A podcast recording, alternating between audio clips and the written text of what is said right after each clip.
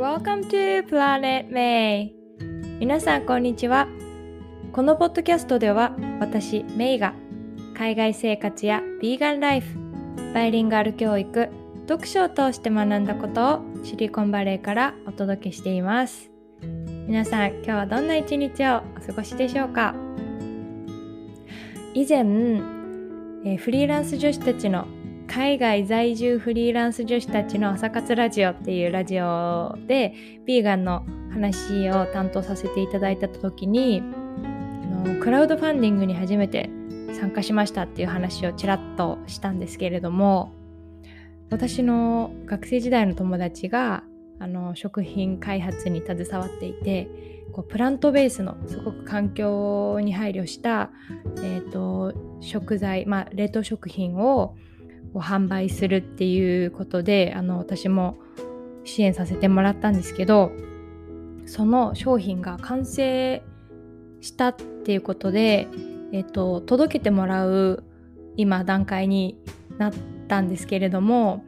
それがこう国外はあの発送し配送していないっていうことだったので私勝手にあの親友に届くようにお願いしてたんですね。そしたらあのまあサプライズで送ってたので私の名前も伏せてたんですけどそしたらまああの当たり前なんですけど彼女から今日メールが来ていやなんか注文した覚えがないものがこう届いてでこれはなんか新手の詐欺なのかなって思って問い合わせしたらプラネットメイがあの注文したっていう風に言われたんだけどもしかしてこれはプレゼントなの？みたいな感じで メールをもらってですね。なんかあの担当者さんにまで電話かけちゃったっていう話を聞いてなんかすごい申し訳ないことしちゃったなって 反省したんですけど。はい。まあでもねいろいろ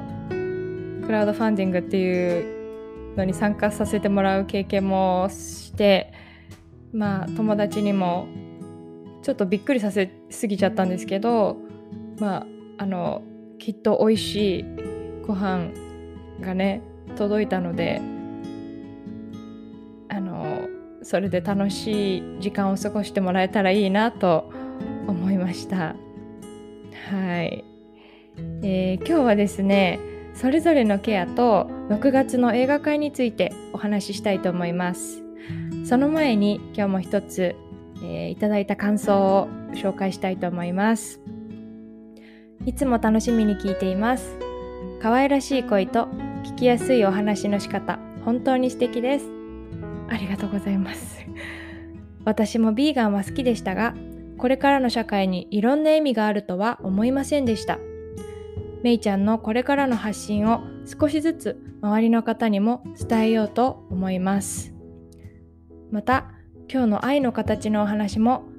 そうか主人もたくさんのことをサポートしてくれていますが愛なんだと忘れないように毎日送りたいと思います。いつもありがとうというとっても素敵なありがたいメッセージをいただきました。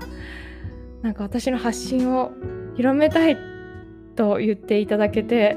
本当にありがたいなっていうふうに思いますしあの愛の形の話これは、えー、81エピソード81でお話しした内容なんですけれども、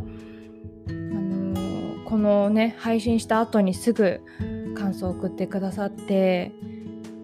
私はこれはまあ自分への戒めとしてちょっとねお話ししていたので、まあ、自分もこ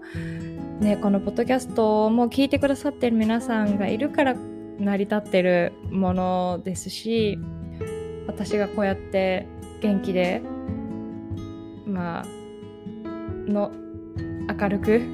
生きていけてるのも周りのね家族とか支えてくれてる友達とかがいるからこそなのでもう本当にいろんなね愛の形で表現してもらってるものを自分もちゃんと感じ取って本当に感謝して生きていかなきゃいけないなって思っているので、はい、それをこう、ね、共感していただけて本当に嬉しいなと思いました。どうもありがとうございます。さあ、えー、それぞれのケアっていうことなんですけれどもインスタグラムでちょっと投稿したんですが実は週末にですね早起きをして私たち夫婦はバラ園のですねボランティアに参加してきました。地元、まあ、アメリカの家から結構近くにあるこうバラがねとっても綺麗に咲いている公園なんですけれども今まではこうピクニックしに行ったりとかこうフラッとね、あのー、散歩しに行くような場所だったんですけどちょうどそこでバラマスターボランティアみたいな感じの えーとまあ、そのボランティアに参加したらバラの手入れの仕方だったりとか、えー、どんな風にどんなことをに気をつけて育てたらいいのかっていうことも教えてもらえるっていうことだったので、まあ、もうこんなねありがたいチャンスないなというふうに思って参加したんですけどアメリカって本当にいろんなボランティアが盛んに行われていてこうパンデミックの間も例えばこう食料が不足しているお家に積極的に食料を配るようなボランティアがあったりですとかあとクリスマスプレゼントが買えないお家の子供のためにこう寄付を募ってそれでおもちゃを集めてみんなに配るっていうようなボランティアがあったりとか、まあ、本当にいろいろな活動が、まあ、あのもちろん日本にも他の国にもそういう活動ってたくさんあると思うんですけれどもせっかくなのでね参加したいなとは思ってたんですけどなかなかこうできてなくって、まあ、それでやっとね参加してみたんですけどこう YouTube とかでねバラの手入れの仕方を実は見てたんですけど、うん、なんか実際にこう教えてもらうときっと家でね庭仕事、まあ、うち前のお家に住んでた方がバラを植えてくださってたのでバラが咲くんですけど全然手入れの仕方が分からなくってうんだからそれも学べるなと思って暑い中行ってみたんですけど、うん、そしたらこうやっぱりバラの種類によって全然ケアの仕方が違うっていうことが分かって例えば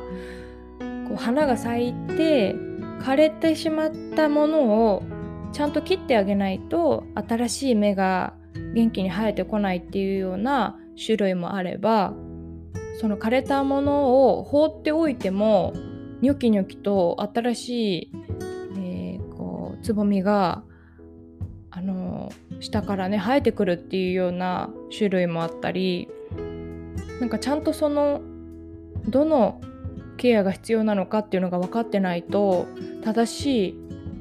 手当っていうか手入れができないっていうことをねまあ当たり前のことなんですけどそのいろんな種類を見ていろんな説明をしてもらってやっとこう体感できたっていうような本当にね貴重な時間になりました。あと切り方とかも今まではなんかこう斜め45度に切るといいとかいう風にあの聞いたことがあったんですけど斜め45度だとハサミを入れた後に乾いてしまう面がまっすぐ切る時よりも大きくなってしまうからまっすぐ切った方がいいっていうようなねことを教えてもらったりとか、うん、それでまあいろいろ実践もさせてもらったので本当に本当に、あのー、貴重なね時間になりました。でまあバラのケアってねすごい大変だねっていう話をまあ夫婦でしてまして。それぞれ全然違うんだねっていうようなことを言ってた時にあでもそれって人間も一緒だよねっていう話になって。うん。まあそうですよね。みんなこれをしてたら幸せになるみたいなことってそんなにね一概には言えないことじゃないですかだからやっぱりそれぞれに合う方法だったり生き方だったり考え方だったりケアだったり、ね、自分の、まあ、癒し方じゃないですけどっていうのがバラにもね人間と同じようにあるんだなっていうことを感じました。うん、まあ太陽をこうすごい浴びてですね、まあ、バラの香りに癒されながらこう自然に触れて、まあ、さらにこう環境保全ってねやっぱり大事だなってこういう綺麗な自然を守っていきたいなっていうふうに改めて、うん、思いました。さあ、えー、それでですね前回もちょっとお話ししたんですけれども6月のオンライン映画会は日本時間の27日6月27日日曜日の午後1時13時から3時間ぐらいの予定をしております。カリフォルニア時間はでオンライン映画会は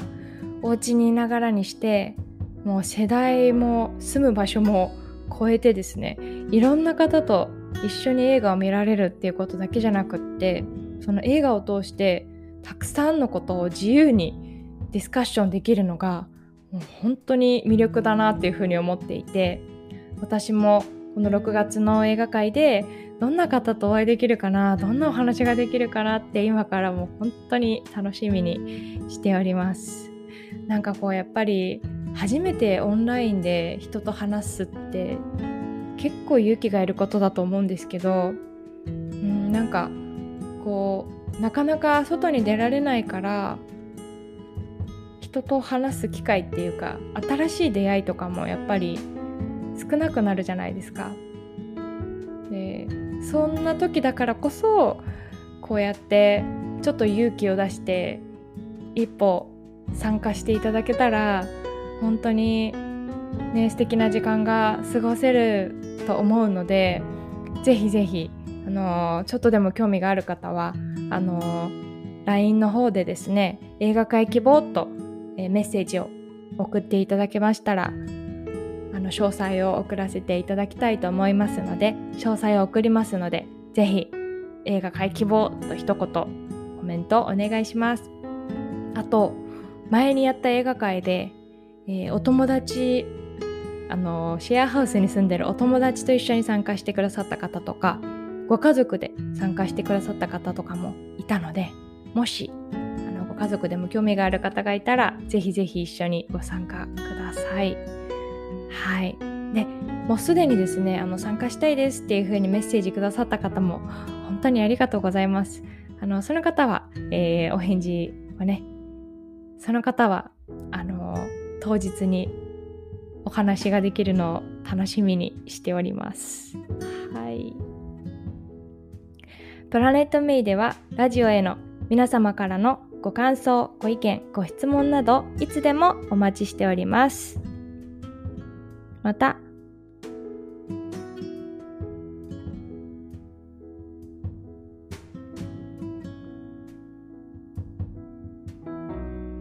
皆さんからの声を楽しみにお待ちしています。